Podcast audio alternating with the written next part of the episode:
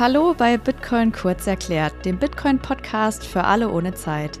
Ich heiße Nicole, bin Wirtschaftsmathematikerin und Analystin und seitdem ich mich mit Bitcoin beschäftige, sehe ich die Welt mit anderen Augen. Neben der Aussicht auf finanzielle Unabhängigkeit bietet Bitcoin das Potenzial, einige Herausforderungen unserer Zeit zu lösen. Ich habe erkannt, dass viele Probleme des heutigen Wirtschafts- und Finanzsystems damit zusammenhängen, wie unser Geld funktioniert bzw. nicht funktioniert. Ich bin überzeugt, dass Bitcoin dabei helfen kann, eine ehrlichere, faire und nachhaltige Gesellschaft aufzubauen. Ich möchte meine Erkenntnisse mit dir teilen und dich mit diesem Podcast zu einem Perspektivwechsel einladen. In der heutigen Folge decken wir ein offenes Geheimnis auf, nämlich wie Geld entsteht und warum die Beschaffenheit unseres Geldes die eigentliche Wurzel von Armut und Reichtum ist. Diese dritte Episode ist das Herzstück meines Podcasts. Zum Zeitpunkt der Aufnahme liegt der Bitcoin-Preis bei 38.500 Euro. Sprichst du mit deinen Freunden offen über Geld oder weißt du, was deine Nachbarn verdienen? Wenn es dir wie den meisten Menschen im deutschsprachigen Raum geht, dann redest du nur ungern mit Freunden oder Bekannten über deine finanzielle Situation. Geld ist hierzulande oft ein Tabuthema und mit Scham behaftet. Und hast du dir schon mal Gedanken darüber gemacht, was Geld eigentlich ist und wie es entsteht? Wenn du so reagierst wie die meisten, dann ist Geld so normal und natürlich für dich, dass du es noch nie hinterfragt hast. In der heutigen Podcast-Folge wollen wir das ändern. Wir werden uns ansehen, wie Geld in die Welt kommt und warum das Wesen unseres Geldes einen großen Einfluss auf die Verteilung von Wohlstand auf der Welt hat. Um die Wurzel einiger Probleme unserer Zeit zu erkennen, lohnt es sich, einen genaueren Blick auf das Geld zu werfen, das wir jeden Tag verwenden. Aber lass uns mit der Frage starten, was Geld eigentlich ist. Welche Funktionen erfüllt Geld? Im Wesentlichen sollte Geld drei Funktionen erfüllen. Geld dient als Tauschmittel, als Recheneinheit und als Wertaufbewahrungsmittel. Schauen wir uns diese drei Funktionen nacheinander etwas genauer an. Erstens, Geld als Tauschmittel. In der Regel arbeiten wir Menschen, um Güter wie Lebensmittel oder Bekleidung kaufen zu können oder Dienstleistungen in Anspruch zu nehmen, wie zum Beispiel eine Bahnfahrt. Da unser Auftrags- oder Arbeitgeber normalerweise nicht weiß, welche Güter und Dienstleistungen wir brauchen oder konsumieren wollen, erhalten wir als Gegenleistung für unsere Arbeit stattdessen Geld. Und dieses Geld können wir dann nach Belieben gegen Güter und Dienstleistungen eintauschen. Geld erleichtert uns also den Austausch von Waren und Dienstleistungen. Diese Funktion erfüllen der Euro oder andere konventionelle Währungen offensichtlich ganz gut. Schauen wir uns Funktion Nummer zwei an. Geld als Recheneinheit. Wir können Geld als Recheneinheit verwenden, um Produkte und Dienstleistungen zu bemessen und untereinander zu vergleichen. Wie viel Wert hat zum Beispiel ein Kilo Nudeln im Vergleich zu einem Kilo Kartoffeln? Das lässt sich herausfinden, wenn man deren Geldwerte bzw. Preise miteinander vergleicht. Auch das funktioniert mit dem Euro oder anderen gängigen Währungen wie dem US-Dollar einigermaßen gut. Und nun zur dritten Funktion. Geld als Wertaufbewahrungsmittel oder Wertespeicher. Wenn wir arbeiten, wenden wir Energie und Zeit auf, um ein Produkt herzustellen oder eine Dienstleistung zu erbringen. Das Geld, das wir als Gegenleistung erhalten, dient dann als eine Art Speicher für die von uns aufgewendete Energie und Zeit, sodass wir es zu einem späteren Zeitpunkt gegen eine andere Form von Energie und Zeit eintauschen können, nämlich gegen andere Waren oder Dienstleistungen. Das funktioniert mit dem Euro kurzfristig ganz gut. Wenn ich heute mein Gehalt bekomme, dann kann ich mir im Euroraum relativ sicher sein, dass ich meine benötigten Waren und Dienstleistungen in den nächsten Wochen zu den gewohnten Preisen auch bekomme. Langfristig ist das allerdings nicht der Fall. Wir wissen, dass die Europäische Zentralbank sowie andere Zentralbanken ein Inflationsziel von 2% anstreben. Das heißt, dass die Kaufkraft bzw. der Wert des Euros und anderer Währungen jedes Jahr um 2% sinken soll. Wenn ich heute 1000 Euro Gehalt bekomme und es schaffe, dieses Geld nicht auszugeben, sondern zu sparen, dann hat dieses Geld gemäß dem Plan der Zentralbank in 10 Jahren nur noch eine Kaufkraft von etwa 817 Euro. Zudem wissen wir, dass die Pläne der Zentralbanken aktuell gar nicht eingehalten werden. Die Inflation ist sowohl im Euroraum als auch in den USA spürbar höher als 2%. Kurzfristig ist unser konventionelles Geld ein guter Wertespeicher, langfristig aber leider nicht. Weshalb diejenigen, die die Möglichkeit haben und wissen, wie es geht, ihr Erspartes in Bitcoin, Aktien, ETFs oder andere Finanzprodukte anlegen oder zum Beispiel Immobilien zur Wertaufbewahrung kaufen und halten. Halten wir also fest, Geld erfüllt drei Funktionen. Als Tauschmittel und Recheneinheit funktioniert der Euro recht gut. Die Funktion als Wertaufbewahrungsmittel bzw. Wertespeicher hingegen nicht, zumindest nicht langfristig. Bevor wir noch etwas besser verstehen, warum der Euro zum Sparen so ungeeignet ist, wollen wir uns mit der spannenden Frage beschäftigen, wie kommt Geld in die Welt? Wie entstehen eigentlich neue Euros? Unser aktuelles Geldsystem zu durchblicken ist leider mindestens so kompliziert wie Bitcoin als Neuling zu verstehen. Aus meiner Sicht ist das Euro- oder Dollar-Geldsystem noch viel, viel komplizierter als Bitcoin. Aber keine Sorge, wir werden uns heute auf ein paar wichtige Aspekte beschränken. Vielleicht hast du schon mal einen Kredit aufgenommen, zum Beispiel um eine Immobilie oder ein Auto zu finanzieren. Hast du dich auch schon mal gefragt, wo das Geld für so einen Kredit herkommt? Die meisten Leute denken, dass das Geld für einen Kredit, den eine Bank ausgibt, von anderen Kunden dieser Bank genommen und dann verliehen wird. Oder dass sich diese Bank vielleicht selbst Geld von anderen Banken oder sogar der Zentralbank leiht, um dieses Geld dann an denjenigen Kunden weiterzureichen, der einen Kredit benötigt. Das ist aber nicht so. In den allermeisten Fällen wird das Geld für einen Kredit einfach neu erschaffen, quasi auf Knopfdruck. Die Bilanz der Bank wird um denjenigen Betrag des Kredits verlängert, den der Kunde beantragt hat. Deswegen bezeichnet man konventionelles Geld wie den Euro oder den Dollar, aber auch den Schweizer Franken oder die türkische Lira etc. als Fiat-Geld. Das hat nichts mit der Automarke Fiat zu tun, sondern Fiat kommt aus dem Lateinischen und bedeutet so viel wie es werde. Fiat-Geld heißt also es werde Geld. Damit möchte man zum Ausdruck bringen, dass das Geld, das wir täglich benutzen, quasi aus dem Nichts erschaffen werden kann. War dir das bewusst? Wenn ich als Privatperson einen Kredit erhalte, dann bewege ich mich auf dem sogenannten Geld- und Kapitalmarkt. Es gibt daneben aber noch den sogenannten Interbankenmarkt. Banken halten nämlich Guthaben auf Konten der Zentralbank. Und auch Zentralbanken können Geld aus dem Nichts erschaffen. Vielleicht hast du in diesem Zusammenhang in den Nachrichten auch schon mal von Quantitative Easing gehört. Wenn Zentralbanken neues Geld erzeugen, dann spricht man umgangssprachlich auch davon, dass sie die Druckerpresse anschmeißen bzw. Geld drucken. Ich habe es ja schon erwähnt, das Fiat-Geldsystem ist sehr kompliziert. Wenn du mehr darüber erfahren möchtest, wie Geld erschaffen wird, dann hör doch den Sound Money Bitcoin Podcast von Daniel Tröster. Daniel, der viel lieber Lodi genannt werden will, ist Banker und kennt sich mit Fiat-Geld, aber auch mit Bitcoin sehr gut aus. In seinem Podcast erklärt er nicht nur die Details zu unserem Finanzsystem, sondern auch die unterschiedlichen Facetten von Bitcoin. Den Link zu Lodis Podcast findest du in den Show Notes. Wir wissen aus der Physik, dass Energie nicht erschaffen oder zerstört werden kann. Energie kann lediglich in andere Energieformen umgewandelt werden. Fiat-Geld inklusive dem Euro widersetzt sich sozusagen den Gesetzen der Physik, indem Geld eben einfach aus dem Nichts erzeugt wird.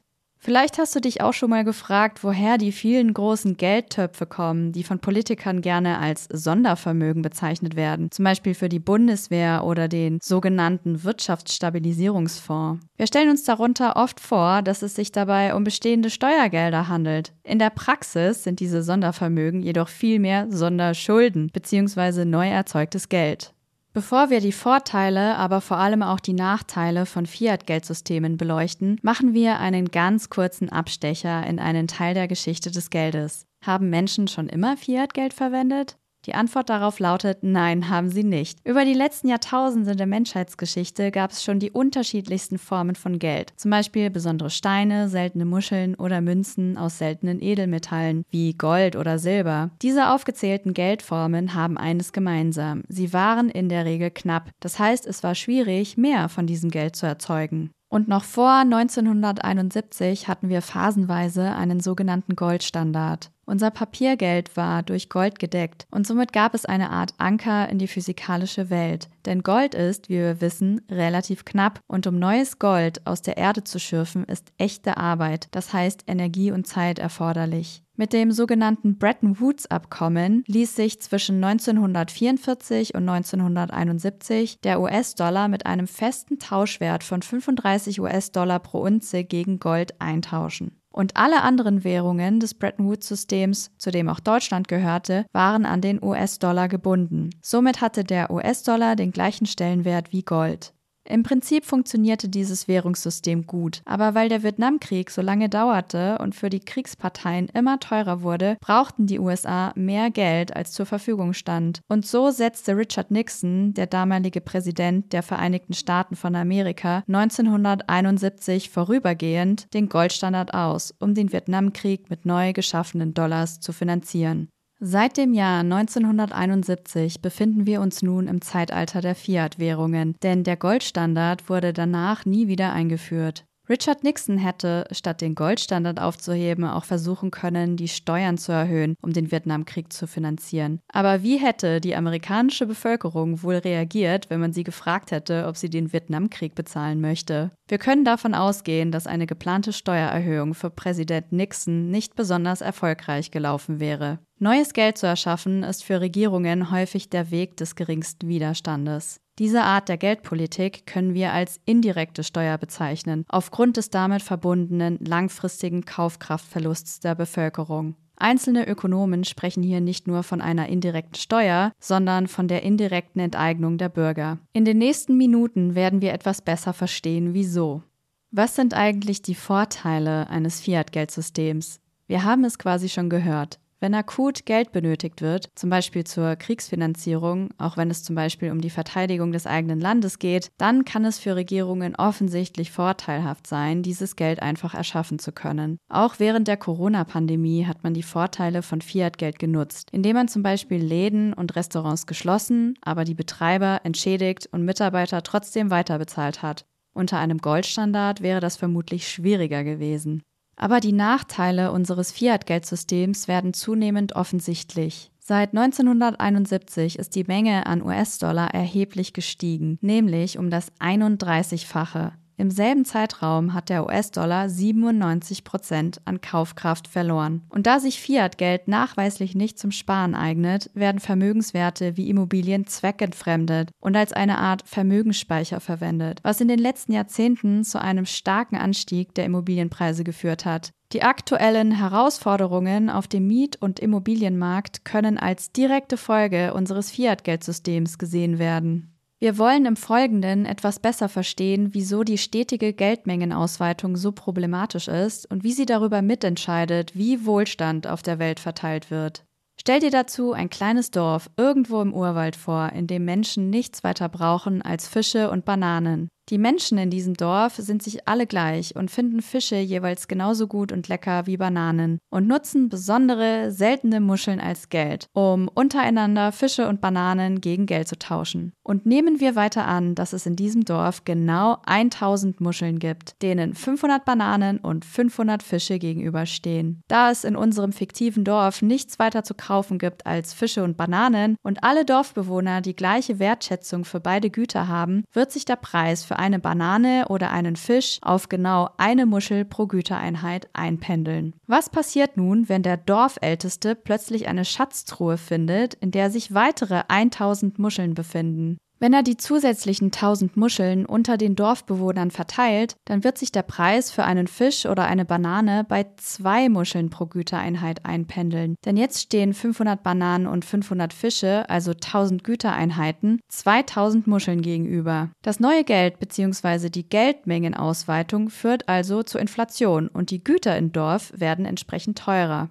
In unserem fiktiven Beispiel ist die Geldmengenausweitung kein Problem für die Dorfbewohner, weil der Dorfälteste das neu gefundene Geld gleichmäßig über alle Dorfbewohner aufgeteilt hat. Das heißt, jeder Dorfbewohner kann sich genauso viele Fische und Bananen kaufen wie vor dem Fund der Schatztruhe. An der Kaufkraft des einzelnen Dorfbewohners hat sich also nichts verändert. Aber wie ist das in der Realität? Leider ist es nicht so, dass neu geschaffenes Geld über alle Bürger oder Firmen gleich verteilt wird und allen Menschen gleichermaßen zugutekommt. Wir haben gelernt, dass neues Geld entsteht, indem Kredite vergeben werden. Diejenigen, die sich Kredite leisten können bzw. kreditwürdig sind, profitieren von der Geldschöpfung am meisten. Und wer schon ein Haus oder einen Maschinenpark besitzt, der hat bessere Aussichten auf ein zweites Haus oder mehr Maschinen, weil zusätzliche Sicherheiten hinterlegt werden können. Menschen und Firmen, die wenig verdienen oder weniger Umsatz machen und entsprechend als weniger kreditwürdig eingestuft werden, sind in einem Fiat-Geldsystem entsprechend benachteiligt. Es schwierig, ohne Kredite und aus eigener Kraft Vermögen aufzubauen. Wer wenig verdient und sich keine Kredite leisten kann, ist ja trotzdem der planmäßigen Inflation ausgesetzt, die durch die stetige Geldmengenausweitung entsteht. Und die durchschnittlichen Löhne steigen im Allgemeinen nicht so schnell wie die Inflation. Das Phänomen, dass sich eine Erhöhung der Geldmenge nicht gleichmäßig auf alle Bereiche einer Volkswirtschaft verteilt, wird in der Ökonomie auch als der Cantillon-Effekt bezeichnet. Der Cantillon-Effekt erklärt, weshalb die Schere zwischen Arm und Reich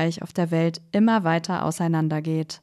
In den Medien wird oft Kritik an unserem kapitalistischen System geäußert. Aus meiner Sicht sind diese Äußerungen oft nicht genau genug. Unser Geld, das Fiat-Geld und der damit verbundene Fiat-Kapitalismus ist die eigentliche Wurzel von Armut und Reichtum. Ein kapitalistisches System, dem ein knappes Geld zugrunde liegt, das nicht ausgeweitet werden kann, würde den Cantillon-Effekt sehr wahrscheinlich gar nicht kennen. Wenn du mehr über die Geschichte des Geldes und die Auswirkungen von Inflation erfahren möchtest und dich für Wirtschaft und Zahlen, Daten, Fakten interessierst, dann kann ich dir das Buch Der Bitcoin-Standard von Saifedean Ammous empfehlen. Meine Sicht auf die Welt hat dieses Buch für immer verändert. Es ist wahrscheinlich eines der wichtigsten Sachbücher unserer Zeit. Falls du zwar gerne mehr wissen möchtest, aber ein Video bevorzugst, dann kann ich dir stattdessen Bitcoins Potenzial von Blue Guy oder den Kanal vom Helper auf YouTube ans Herz legen. Du findest die Links Links zum Buch und zu den Videos in den Show Notes. Du fragst dich jetzt vielleicht, wieso du das nicht alles schon in deiner Schulzeit gelernt hast? Henry Ford, der berühmte Erfinder und Automobilpionier, sagte dazu, würden die Menschen unser Banken- und Geldsystem verstehen, dann hätten wir eine Revolution noch vor morgen früh. Zitat Ende.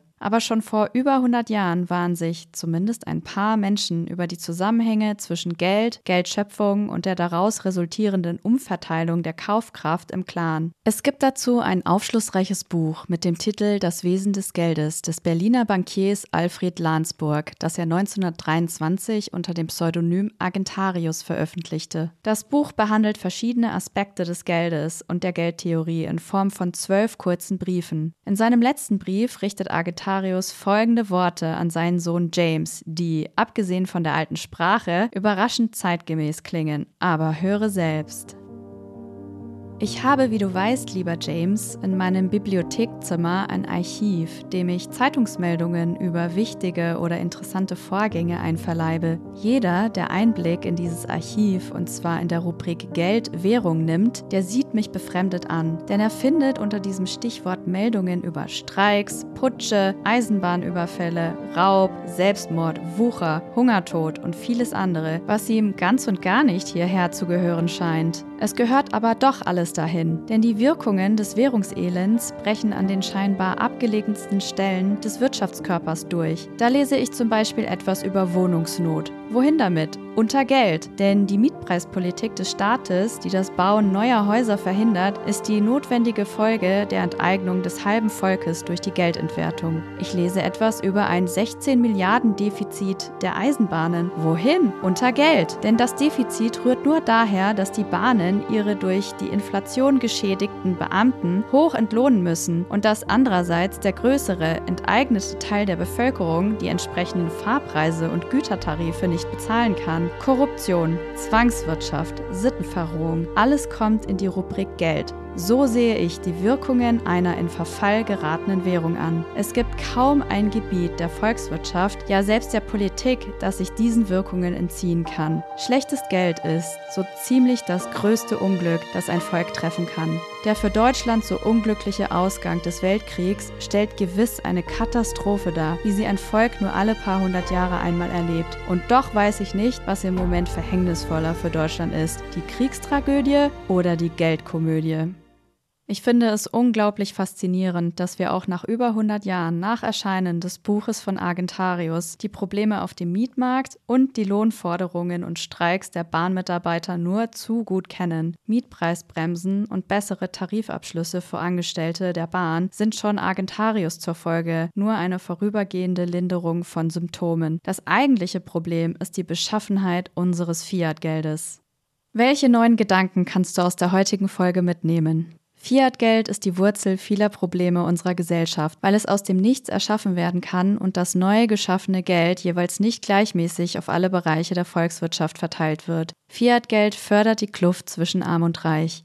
Zum Schluss möchte ich sagen, Geld ist wichtig, weil es darüber mitentscheidet, wie fair oder unfair Wohlstand auf der Welt verteilt wird. Lass uns alle mehr über Geld sprechen. Lass uns hinterfragen, ob wir eine jährliche Inflation von 2% wirklich brauchen. Wie würde eine Welt mit einem Geldsystem aussehen, in dem jeder einfach seiner Arbeit nachgehen und sein Geld sparen kann, ohne dass es stetig entwertet? Lass uns darüber nachdenken, ob ein neutrales und knappes Geld wie Bitcoin ein gutes Geldsystem für eine faire faire und bessere Zukunft ist.